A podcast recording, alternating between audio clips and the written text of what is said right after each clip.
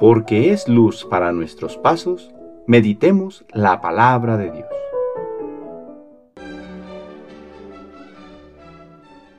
Del Santo Evangelio según San Lucas capítulo 11 versículos del 1 al 4.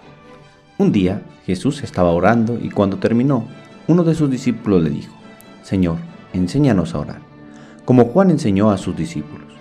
Entonces Jesús les dijo, cuando oren, digan, Padre, santificado sea tu nombre, venga a tu reino. Danos hoy nuestro pan de cada día y perdona nuestras ofensas, puesto que también nosotros perdonamos a todo aquel que nos ofende, y no nos dejes caer en tentación. Palabra del Señor.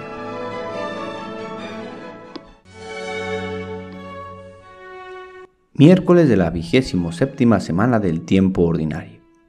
Como los discípulos en el Evangelio le pedimos a Jesús, enséñanos a orar.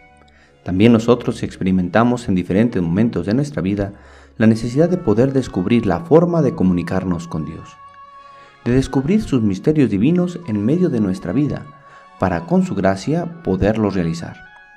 La petición de los discípulos surge de la experiencia de ver a Jesús comunicarse con su Padre, de dialogar con Él en cada momento, especialmente en los tiempos claves de su misión.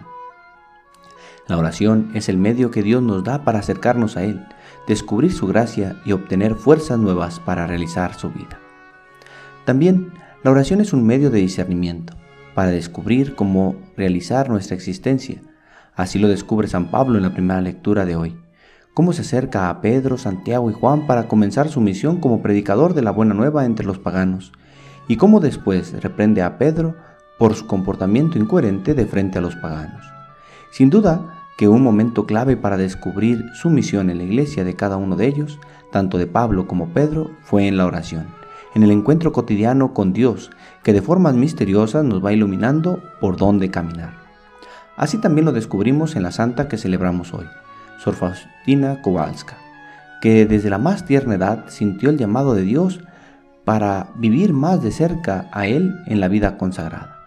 Pero no pudiéndolo hacer en ese momento por la oposición de sus padres, es hasta 20 años cuando madura definitivamente la elección de la vida religiosa en ella, impulsada por una visión de Cristo sufriente que le dijo, ¿Cuánto tiempo te deberé soportar aún?